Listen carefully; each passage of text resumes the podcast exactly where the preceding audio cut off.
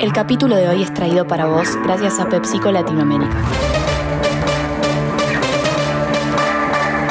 Conoce más de PepsiCo Positive, la transformación de punta a punta de PepsiCo para ofrecer mejores productos a sus consumidores y al medio ambiente, comenzando por la implementación de agricultura regenerativa en sus campos, para cuidar el agua, el suelo y a las comunidades agrícolas. Descubrí más en el link de la descripción.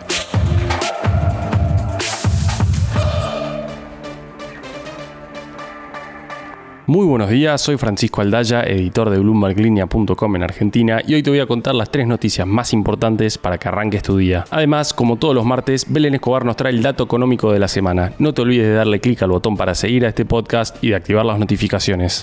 Lo que tenés que saber. 1.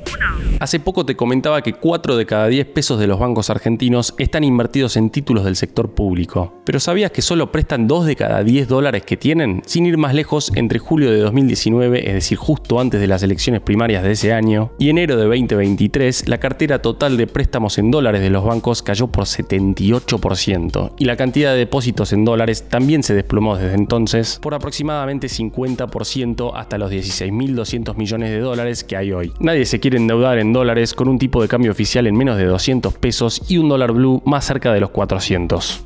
2. Si pensamos en el salario mínimo vital y móvil, creeríamos que efectivamente sería el piso mensual que puede cobrar un trabajador en Argentina, pero los datos del propio INDEC reflejan una realidad diferente. Es que al tercer trimestre del año pasado, el 30% de la población asalariada percibió un ingreso menor al que corresponde por ley, que en ese momento era de 51.200 pesos por mes. Estamos hablando de no menos de 2,7 millones de personas que cobran menos de la mínima. 3.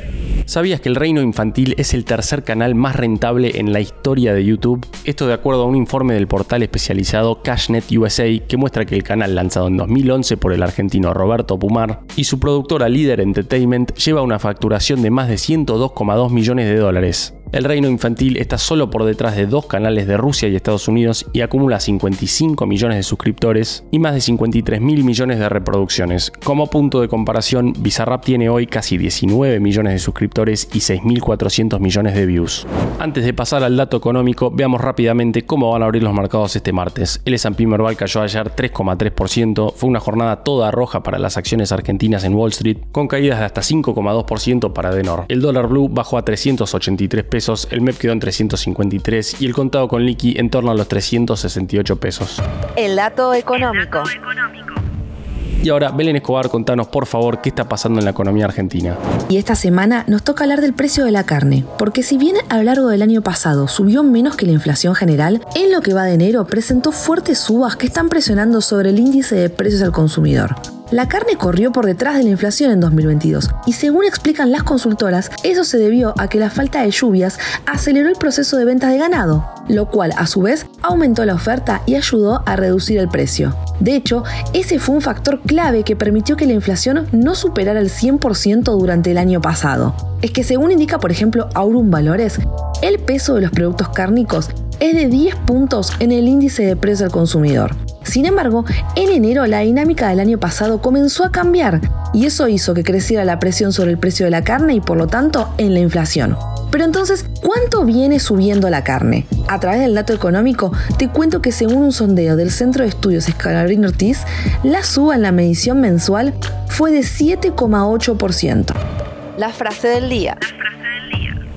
Antes de irnos, escuchemos lo que dijo ayer el gobernador de Mendoza, Rodolfo Suárez solicité a la asesoría de gobierno y a la Fiscalía de Estado que se realicen los procedimientos necesarios ante los organismos competentes para declarar la inconstitucionalidad de las resoluciones nacionales que han determinado la entrega de tierras en el sur de la provincia.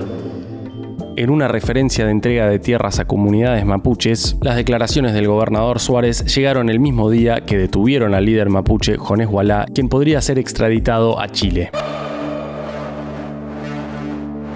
Esto fue un nuevo capítulo de la Estrategia del Día Argentina. Yo soy Francisco Aldaya, editor de Bloomberg Línea, y me podés seguir en Twitter en arroba franaldaya. No se olviden de darle clic al botón para seguir a este podcast y a la campanita para que se enteren al instante cada vez que sale un capítulo de lunes a viernes. Espero que tengas una gran jornada productiva. Esto fue La Estrategia del Día Argentina, escrito y narrado por Francisco Aldaya. Producido por Arturo Luna y Daniel Hernández. Que tengas un día muy productivo.